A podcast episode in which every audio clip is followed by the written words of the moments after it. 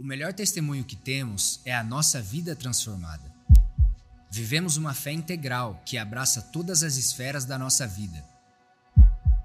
Jesus redimiu o mundo inteiro e nos chama para refletir as boas novas a todo mundo, permitindo que Deus molde intencionalmente cada aspecto da nossa vida. Ele nunca disse que seria fácil, mas disse que estaria conosco até o último dia da jornada pelo caminho profundamente formado a seguir aprofundando nossas raízes e trabalhando na formação de Cristo em nossas vidas.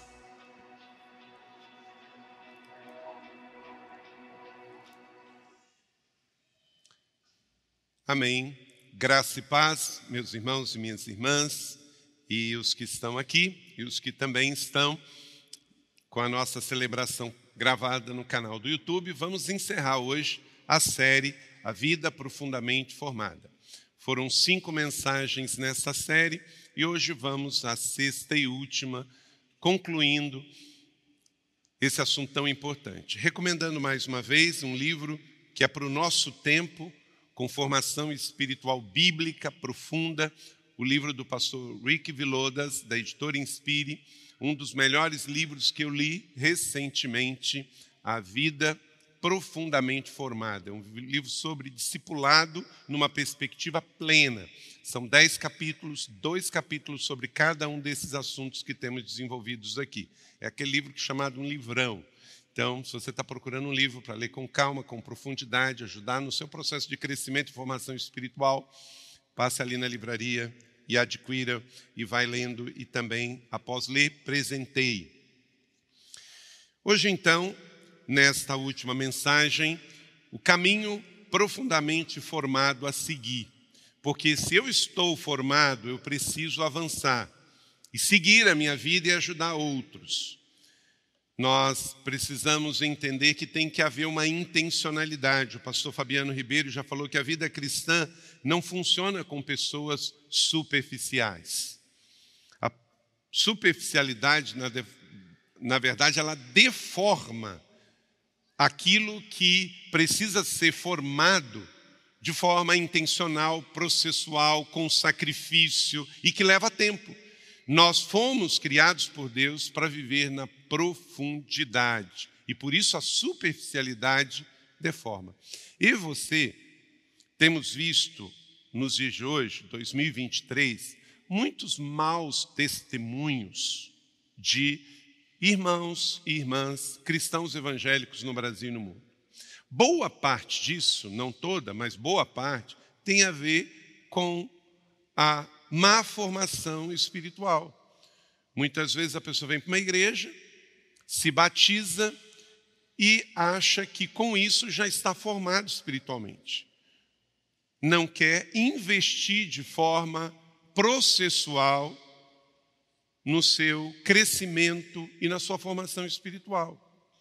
E o resultado é esse: muitas vezes pessoas estão dando palestras sem ter dado uma vida, um, um processo de crescimento espiritual, entram na política e aí dão um mau testemunho na política, desenvolvem uma carreira pública, vão gravar vídeos, se tornam celebridades e ninguém pode dar aquilo que não tem começa a dar mau testemunho. E muitos acham que isso é sinônimo de vida cristã. E talvez você tenha alguém na sua família assim, ou você conheça alguém assim. Ora, vou dar um exemplo. Se você quer se formar num determinado é, curso, fazer uma determinada carreira, você vai ter que se matricular numa escola, vai ter que ler livros, vai ter que ter tempo, investir naquele processo. Talvez é uma graduação, uma pós-graduação, um mestrado, um doutorado, porque adquirir conhecimento leva tempo. Não funciona assim? Se queremos uma formação técnica, acadêmica, temos que buscar aquele curso, nos matricular, estudar para caramba e fazer aquele processo. Por quê? A formação técnica, intelectual, acadêmica leva tempo. Dá um outro exemplo. Se eu quero estar saudável, eu preciso preparar minhas refeições, escolher bem o que eu vou comer, fazer a minha refeição da manhã, do meio-dia, da noite, Porque se eu não me alimentar bem, não vou ter uma saúde física boa. Ora, meus irmãos, se para a formação acadêmica autênica eu tenho que estudar, se, eu desejo ter uma vida biológica saudável, que o meu corpo esteja saudável, eu tenho que me alimentar bem, eu tenho que ser intencional. Ninguém se alimenta por osmose. Como que na vida espiritual eu vou achar que eu vou viver uma vida a semana inteira ignorando Deus, os valores de Deus? Eu não vou ler um devocional, não vou ler um livro, não vou fazer nenhum curso. Ah, domingo eu vou para a igreja. E venho para a igreja e volto para a minha vida normal, atrás de trabalho, de dinheiro, de crescimento. E eu esqueço de ser intencional com a vida espiritual. Não funciona. Se eu quero uma vida espiritualmente formada, isso vai ter que ter sacrifício, processo e vai levar tempo. Porque é assim que funciona com a vida. Muitos cristãos querem uma varinha de condão gospel. Ah, virei crente, acabou. Todos os problemas estão resolvidos, eu já sei tudo da Bíblia, eu tenho todas as respostas, eu já cresci o suficiente, já posso ser líder de grupo, já posso dar aula na igreja, já posso pregar e já posso ensinar teologia. Não funciona. Não é assim. Você tem que ser intencional e leva tempo. Essa não é uma igreja perfeita, mas é uma igreja saudável, que ela quer preparar os seus filhos e filhas para, de forma saudável, crescerem e o processo não é simples. Rick Vilodas diz: não temos tempo para nos aprofundar no íntimo, porque muitas vezes fomos discipulados na superficialidade. E aí a consequência é crentes mau caráter, crentes vivendo uma vida no mundo, outra na igreja, compra, não paga, vida sexual fora do casamento ou antes do casamento, fala palavrão. Não combina conosco, não tem nada a ver com Jesus. Ele não deu aula para essa matéria. O Evangelho não nos discipulou assim.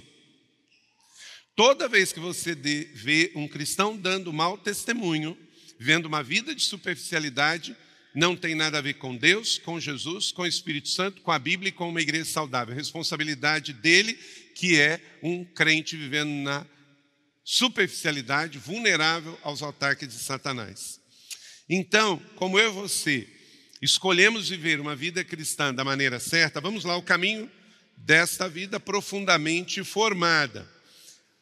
Gálatas capítulo 4, 19, eu queria que você abrisse esse texto e grifasse na sua Bíblia, porque nos fala de um processo. Gálatas 4, 19. Carta do apóstolo Paulo. Abra sua Bíblia e grifa ela aí. Porque é um texto que é a essência disso que estamos falando. O apóstolo Paulo, ele discipulou irmãos e irmãs que viviam nesta região. Meus filhos, novamente estou sofrendo dores de parto por sua causa, até que Cristo seja formado em vocês.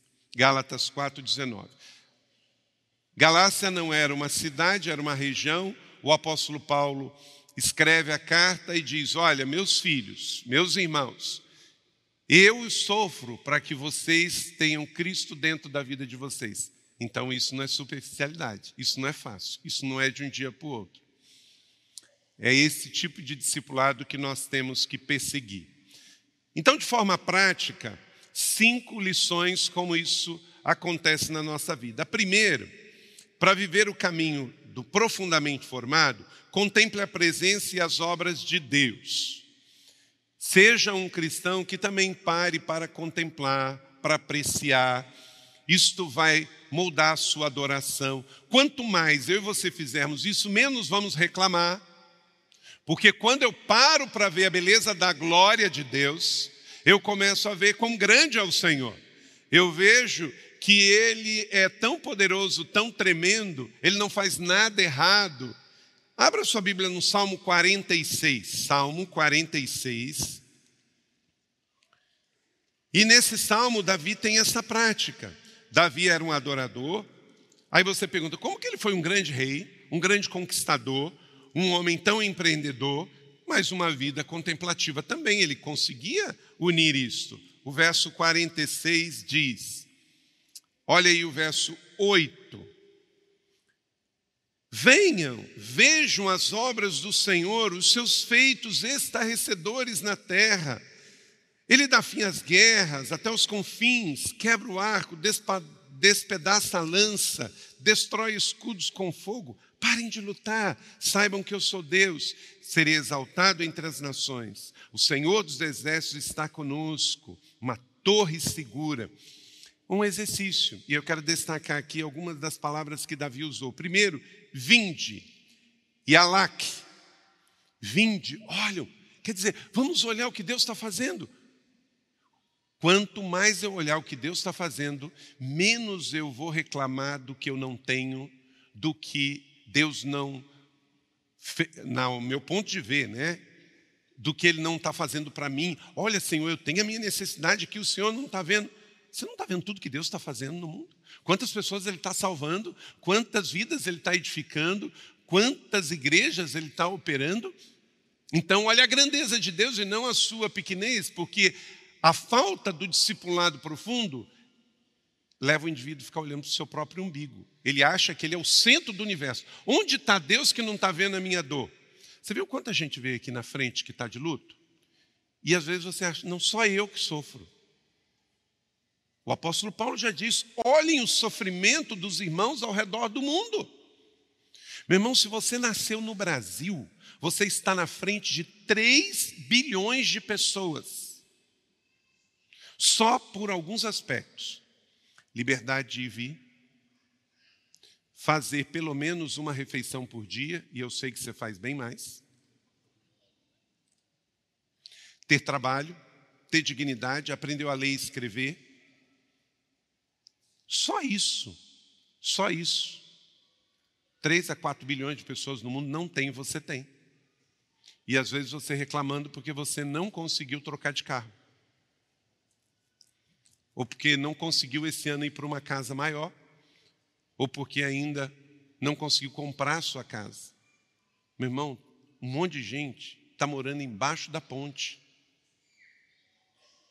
A abundância, a contemplar o que Deus está fazendo, vinde e alac. Você vai andar, prosseguir e ver. Segundo, contemplai, shazak, ver, perceber, olhar, observar. Vinde ver para que você celebre. Você não pode celebrar o que você não vê. Aquietai-vos, Rafa, porque aquietar tem a raiz também de curar. Meu irmão, isso aqui é profundo. Muitas vezes, falando demais, a gente não recebe a cura que vem por ficar quieto.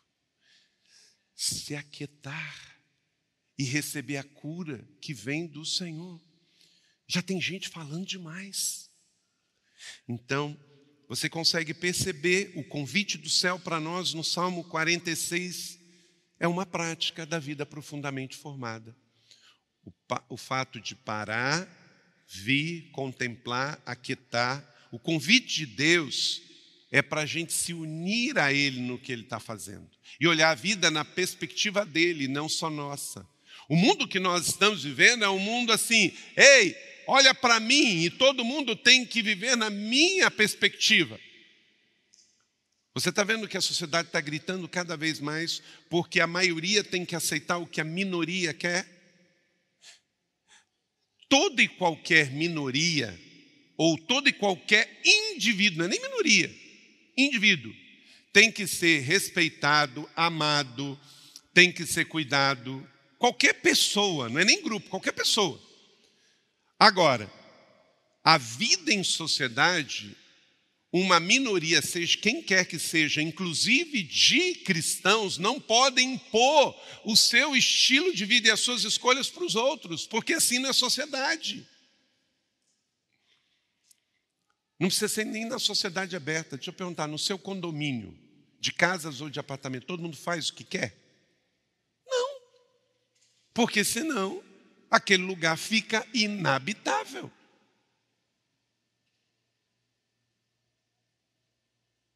Porque quem vive em sociedade tem que viver debaixo de regras que impõem limites.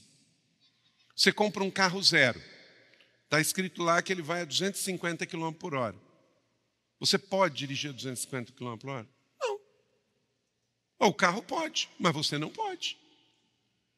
Por quê? Você não dirige numa estrada sozinho. Já menos todos os carros na, na Dutra agora andando a 250 por hora. Vida sem limite é vida de morte. A Bíblia não é um livro de limite, a vida é um livro de princípios, de valores, de respeito do um ao outro.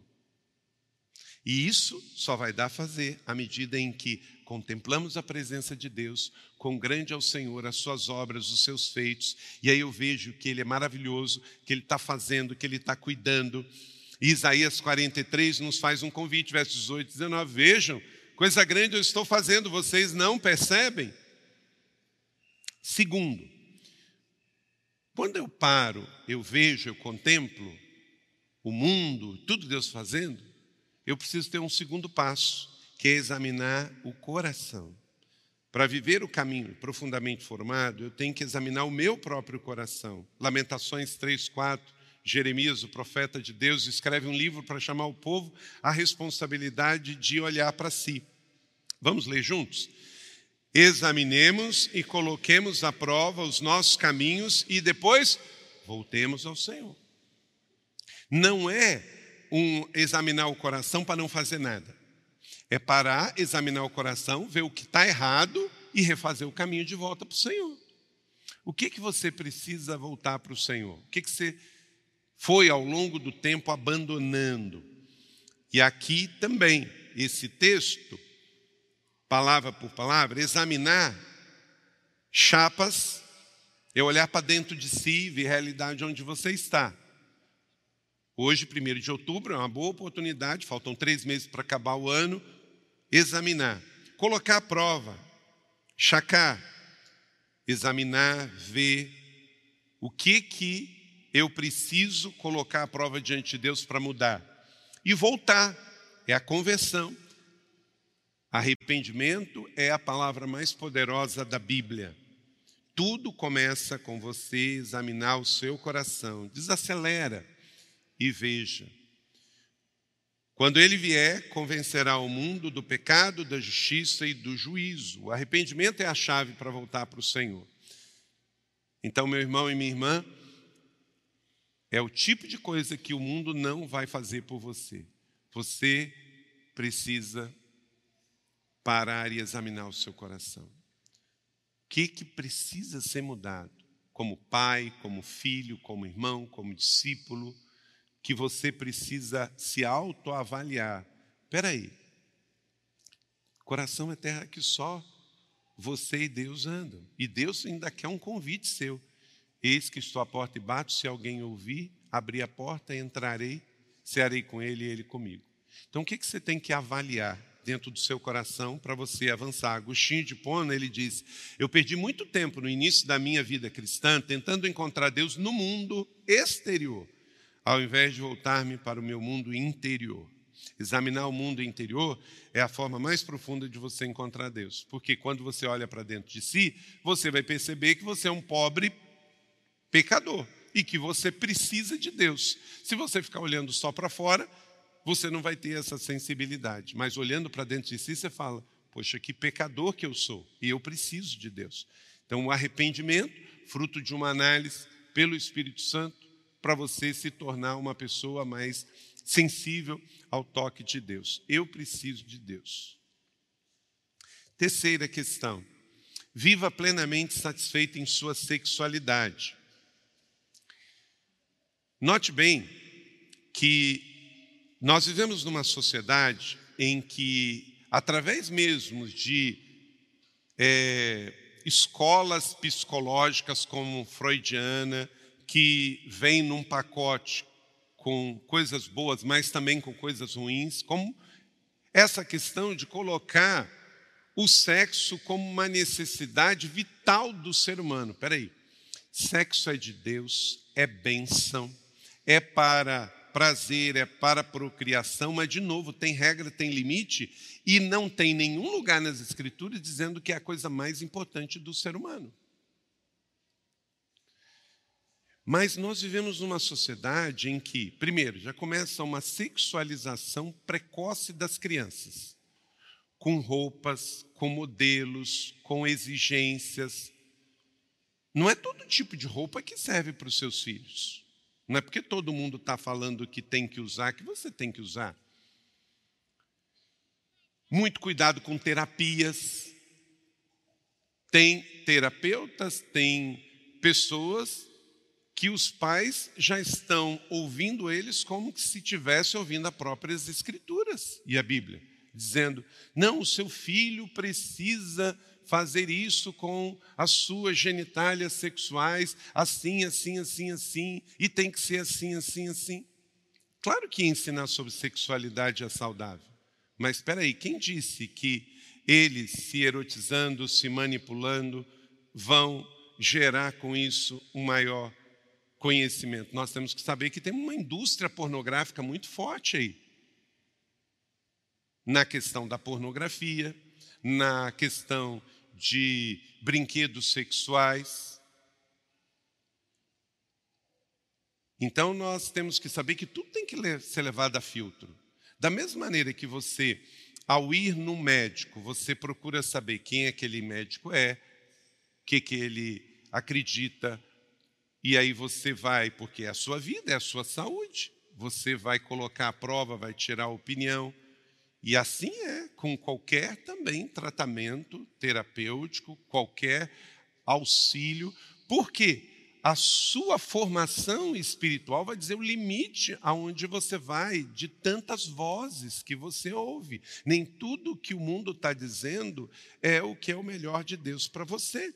Então você não pode ignorar a questão da sexualidade precoce, da indústria pornô, de uma série de questões que tem por detrás uma cadeia até de crimes e pecados, como a questão da pornografia e da indústria cinematográfica disso, que gera uma série de outras questões. Olha só o que Paulo diz em Gálatas 5,16. Nós temos que cuidar disso. Lê comigo esse texto. Por isso digo: vivam pelo Espírito e de modo nenhum satisfarão os desejos da carne. Nós vivemos uma intoxicação de questão de sexualidade e, na maioria das vezes, deturpada. Se eu não me alimentar o espírito e viver no espírito, diz assim, ó, de modo nenhum satisfarão os desejos da carne. Por que, que pessoas que hoje já casam pela motivação errada, mesmo com pessoas que têm uma atração sexual muito grande, não sexualmente, eu gosto daquela pessoa, a, a anatomia do corpo, a, eu gosto do, do corpo dele ou dela tal. Só que aí, daqui a dois meses, já não gosta mais porque já está gostando de outra. E aí já gera divórcio, traição, separação e uma sequela de gente prejudicada com isso e crianças, às vezes, quando tem filhos envolvidos e um divórcio, dois divórcios, três divórcios. Por quê? Está escrito. Se você não se encher do Espírito primeiro, você nunca vai satisfazer um desejo da carne. Porque vai continuar vazio. E aí também, uma coisa gera outra. Por causa de um vazio de sexualidade, muitas vezes vai também buscar aí uma questão no álcool, tentar resolver uma questão de um vazio emocional, de uma sexualidade com percepções erradas, aí vai beber para tentar resolver ou buscar a real felicidade ao seu ponto de vista, e aí depois também por uma questão de relacionamentos e aceitação, pode experimentar drogas e por aí vai, e uma coisa vai dando origem à outra, e lá na frente temos decepção, depressão, pensamentos suicidas, uma série de problemas fazendo essa sociedade doente, gerando mais gente doente. De novo, sexo é uma bênção. Deus criou o sexo para prazer e por procriação, mas não é a coisa mais importante no centro da vida de um ser humano, ao ponto de que tem que ser, tem que fazer, tem que ir atrás e, e por isso vai numa corrida insaciável. Insaciável você tem que ser por Deus, pelo Espírito Santo. E aí todas as outras coisas vos serão acrescentadas. Então, esse assunto tem a ver com o discipulado de uma vida profundamente formada. Contemple Deus, as obras de Deus, avalie o seu coração e esteja satisfeito com a sua sexualidade. E a sua sexualidade só vai estar plenamente satisfeita se você primeiro estiver cheio do Espírito Santo de Deus. Como a pastora Vivian ressaltou aqui no momento da ceia. Se você primeiro se buscar estar cheio do vinho, como é que você vai querer estar cheio de Deus? Justamente pelo fato de estar vazio de Deus, muitas pessoas se entregam ao álcool, achando que o álcool vai preencher. Não vai. Nunca vai. Paulo diz em Filipenses 2, 1 a 4: completem a minha alegria. A alegria completa no espírito só vai ser com as coisas do espírito. Rick Vilodas diz no seu livro: a sexualidade genital não se trata apenas de ter um corpo tendo contato com outro. É um gesto de doação, de amor mútuo, que aponta para algo além de nós mesmos. Esse tipo de amor requer proteção forte, sustentadora, encontrada onde? Numa coisa que Deus criou chamado casamento. Por isso, qualquer qualquer sexo fora do casamento, ele vai ser volátil, fútil e nunca vai preencher. Sexo antes ou fora do casamento é sexo barato. Sexo profundo, verdadeiro e que sustenta é o que tem o propósito com a bênção de Deus. Amém ou não amém? Então, ou você faz do jeito de Deus, ou você vai fazer do jeito do mundo. Então você tem que escolher o que fazer. Seremos eternamente felizes quando recebermos sempre a alegria de Jesus de fazer as coisas do jeito de Jesus. Isso é a vida profundamente formada. Tendo isso resolvido no seu coração, você pode casar, você pode viver a sua vida plena em todos os sentidos na sexualidade. Quatro, cumpra o seu chamado, porque a vida profundamente formada tem o senso de missão. Eu sou pastor não por profissão, eu sou pastor porque eu escolhi ser pastor obediente a um chamado. Isso não me faz melhor e nem pior do que você. Mas Deus não conta só com pastores que fizeram um curso teológico, que têm uma vocação de carreira para completar o seu chamado. Assim como me enviaste ao mundo, eu vos enviei ao mundo. Abra sua Bíblia em João 17, 18 porque esse texto é muito importante você deixar ele grifado. João 17, 18. Sabe por quê? João 17, e hoje em dia está apetitoso para isso, hoje à tarde, na sua sala, toma um café, um chá, e leia João 17. João 17, Jesus está falando três orações. Oração, ele ora por ele mesmo, pelo momento que ele ia viver. Depois ele ora pelos seus discípulos que já estavam com ele. E na última parte ele ora por mim por você, porque ele ora pelos que iriam crer. João 17 é um texto extraordinário. Mas veja aí o verso 18, leia comigo, todos juntos. Assim como me enviaste ao mundo, eu os enviei ao mundo. Quem responde sim a essa oração de Jesus?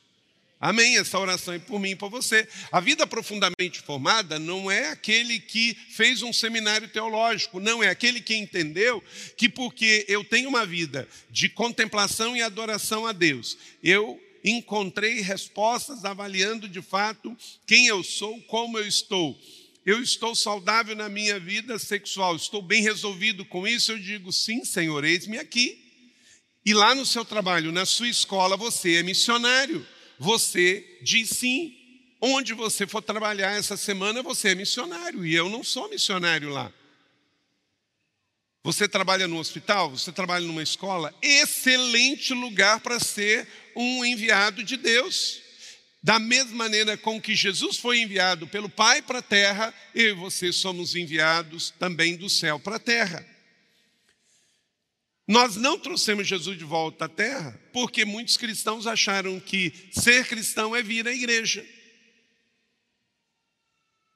Quando saímos da igreja, por isso que quando terminamos o culto aqui na igreja da cidade, nós enviamos todos para o seu ministério, para o seu ambiente de trabalho. Assim como viaja ao mundo, eu os enviei. Por quê? Efésios 2,10, leia comigo. Porque somos criação de Deus, realizada em Cristo Jesus, para fazermos as boas obras, as quais Deus preparou antemão para que praticássemos. Então, toda pessoa que tem um propósito carrega consigo um senso de urgência. Deixa eu perguntar aqui: quem aqui vai estar em algum ambiente escolar essa semana? Para dar aula ou para estudar? Escola ou universidade? Levanta a mão. Deus abençoe, você é missionário lá. Quem aqui na área de saúde, num hospital, numa casa de repouso, numa clínica, trabalhar ou estudar? Deus abençoe você lá, que Deus te use como profissional naquele lugar. Mesmo que você está fazendo um estágio lá, Deus está te usando lá. Quantos estão dentro de uma fábrica essa semana? Levanta a mão, trabalhando ou gerenciando? Deus abençoe. O ambiente de fábrica, o pastor Fabiano é pastor aqui hoje. Mas eu conheci o pastor Fabiano, ele trabalhava na fábrica da Delphi, antiga Delphi, lá em Paraibuna. Toda hora do almoço, ele fazia do seu horário do almoço, um momento de discipulado, ele trazia as pessoas e me dizia, pastor, esse aqui eu ganhei para Jesus. O irmão Garax, presidente da nossa cidade social, ele trabalhou 40 anos na Embraer. Um pouquinho mais. Ele fez um culto, meus irmãos, segura lá todos os dias, enquanto que ele trabalhou por 40 anos, ao ponto de que a empresa deu para ele uma sala, aqui é para você fazer o seu culto. 40 anos, todo dia. Almoçava um pouquinho mais cedo e o restante do horário do almoço era para compartilhar a sua fé com aqueles que queriam também. O seu lugar de trabalho é o seu ambiente missionário, missional. Tem pessoas lá que talvez não virão numa igreja. Ah, pastor, mas eu tenho vergonha, né? Ah, é? Você quer que Jesus tenha vergonha de você no dia da eternidade também? Ele quer te dar, seja bem-vindo, servo bom e fiel, não é? Em nome de Jesus, que você seja missionário essa semana no seu ambiente de trabalho. Não tenha vergonha do seu chamado. Missões é o único propósito que você não vai realizar no céu. Nós vamos ter adoração, comunhão, discipulado e ministério no céu, mas não vamos ter missões, porque missões têm prazo de validade. E por último, vivemos num mundo dividido. Um cristão maduro, com a sua vida profundamente formada, ele é um cristão que quer unir as pessoas. Hoje há muito ódio na internet, muito ódio nas famílias. Por causa de política, pessoas saíram de grupos de WhatsApp de família e não voltaram mais. Porque tem muitos irmãos e irmãos que são muito intolerantes e chatos com relação à política, seja de direita ou de esquerda. Leia comigo 2 Coríntios 5, 20. Todos. Portanto, somos embaixadores de Cristo, como se Deus estivesse fazendo o seu apelo por nosso intermédio. Por amor de Cristo, suplicamos, reconcilie-se com Deus. Nós temos esse chamado, que essa semana chegue você, chega a reconciliação no seu trabalho, na sua escola, no seu ambiente familiar.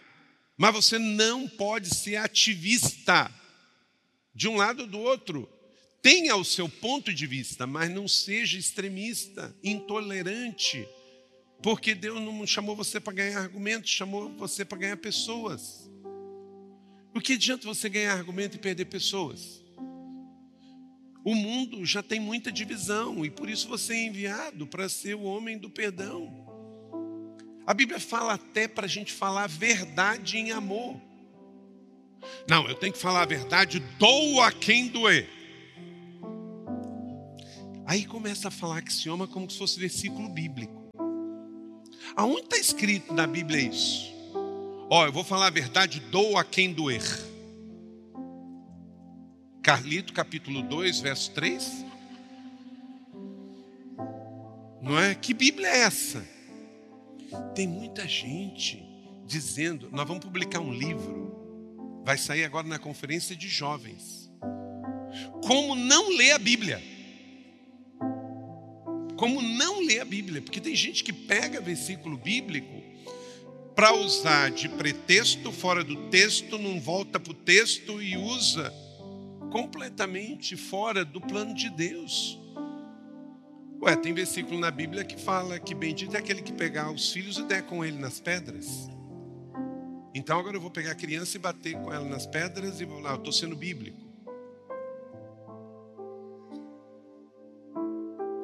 Sabe o que que muitos cristãos por essa atitude estão fazendo?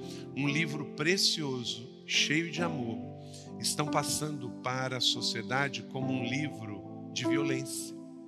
Um livro que defende preconceito, que defende coisas que têm contexto a ser observado. Meus irmãos, a Bíblia teve que ser escrita numa linguagem entendida pelos homens de todas as eras. Senão, não seria a palavra de Deus comunicada ao povo. Você imaginou se a Bíblia, ao ser escrita e revelada dois mil anos atrás, ela não levasse em consideração os aspectos de uma sociedade que era patriarcal, que era império, que tinha a questão escravagista, mas em maneira nenhuma Deus é patrocinador de nada disso. Mas tinham pessoas que viviam nesse contexto que precisavam ser alcançadas. Agora eu faço uma ponte para os dias de hoje. A Bíblia não fala sobre namoro, porque a sociedade do tempo de Jesus era uma sociedade patriarcal, onde os namoros eram escolhidos pelas famílias, porque tinha uma série de interesses. Hoje não. Então nós podemos entender que pode ter um namoro, mas também tem outros textos aqui que falam de princípios de honra que eu aplico no namoro. A Bíblia não fala contra o cigarro, porque naquele tempo ninguém fumava. Agora, eu vou dizer: ah, não, a Bíblia não fala nada contra o cigarro, eu vou usar cigarro. Sabendo que eu estou fumando e tragando meus próprios pulmões. Mas a Bíblia fala para eu não ter nenhuma dependência a não ser do Senhor. Então, tudo que gera uma dependência é concupiscência, é pecado. Todo e qualquer desejo incontrolado é pecado. E aí entra qualquer vício. Um cristão não pode ter vício. O costume do cigarro vem dos índios norte-americanos, eles que tragavam o tabaco. E aí, a partir disso, chegou essa indústria terrível que tem hoje. A própria ciência, você não pode. Deixa eu dizer uma coisa para você. Não precisa usar a Bíblia para você combater o uso da maconha. A ciência tem um monte de arquivo que fala sobre isso. E você pode estudar sobre isso, porque as próprias é, questões da planta geram essa dependência que, numa questão medicinal, é uma coisa, mas numa questão de consumo para o alimentar o vício, vai lesar partes do cérebro. Isso aí está em qualquer pesquisa. Então não é uma questão só de religiosidade, de moralidade, é para o bem do ser humano, porque vai lesar áreas do cérebro da pessoa. Seja mais amoroso, mais gentil, porque a sociedade precisa disso, do que religioso e uma pessoa chata. Em família, gente, a gente tem que andar segunda milha, perdoar 70 vezes 7. Procure ser testemunha de Jesus e não advogado de Jesus. Ele se defende. Pegou? Desde que Jesus se defende, o Evangelho se defende, a igreja se defende, basta você testemunhar. Então, vamos levar a reconciliação ao mundo. No trabalho da reconciliação, a oração é uma recusa inabalável de nos entregarmos à acomodação e à autossuficiência. Sabe por quê? Olha para cá, as pessoas podem rejeitar o seu conselho, mas nunca poderão rejeitar a sua oração. E Disse Jesus no seu sermão mais famoso, Mateus 5:9, bem-aventurados os pacificadores, porque os pacificadores, os reconciliadores serão chamados filhos de Deus. Então, levamos esse evangelho. Os filhos de Deus não são reconhecidos por batalhas que ganham, mas pelos lugares que pacificam. Jesus veio estabelecer, disse os anjos, um reino de paz sem fim, inabalável, e isso está valendo. Que Deus nos ajude a sermos esses homens e essas mulheres que entenderam profundamente a formação da Sua palavra e não querem viver uma vida de religiosidade superficial, acreditando ou não acreditando só em dogmas, porque a verdade do Evangelho não é só para crermos para ir para o céu, mas é também para convivermos com pessoas na terra enquanto não vamos para o céu e ganharmos mais um para Jesus, também com o nosso testemunho, bom senso, discernimento, sabedoria e amor uns pelos outros. Você ser intransigente, intolerante vai gerar mais intolerância na sociedade, porque quando você grita com intolerância, o outro, na sua ignorância, grita mais alto que você, e daqui a pouco dá Dessas vozes altas vem a violência física, o insulto e tanto ódio na sociedade. Em nome de Jesus, que eu e você sejamos homens e mulheres pacificadores que vão unir ao invés de dividir, vão levar o evangelho com a vida profundamente formada, onde nós somos agente de reconciliação do mundo dividido. Amém, igreja? Que assim seja em nome de Jesus. Então, vamos sair daqui como sal da terra e luz do mundo. Esse é o nosso chamado, essa é a nossa missão. Mateus 5, 13. E se o sal perdeu sabor, como nos tempos romanos, misturado com a areia, era jogado nas ruas. E sal é tão bom, na devida proporção, na quantidade, para realçar o sabor. Não é nem para salgar e nem para ser pisado pelos homens. Seja você sal da terra dessa cidade para as nações. Amém? Você recebe essa palavra da fé? Glória a Deus. Que Deus abençoe na boa medida, sacudida, calcada e transbordante. E através de você gere vida e vida profundamente formada. Amém? Ore ao Senhor onde você está. Ore pela sua vida. Ore por pessoas que você ama.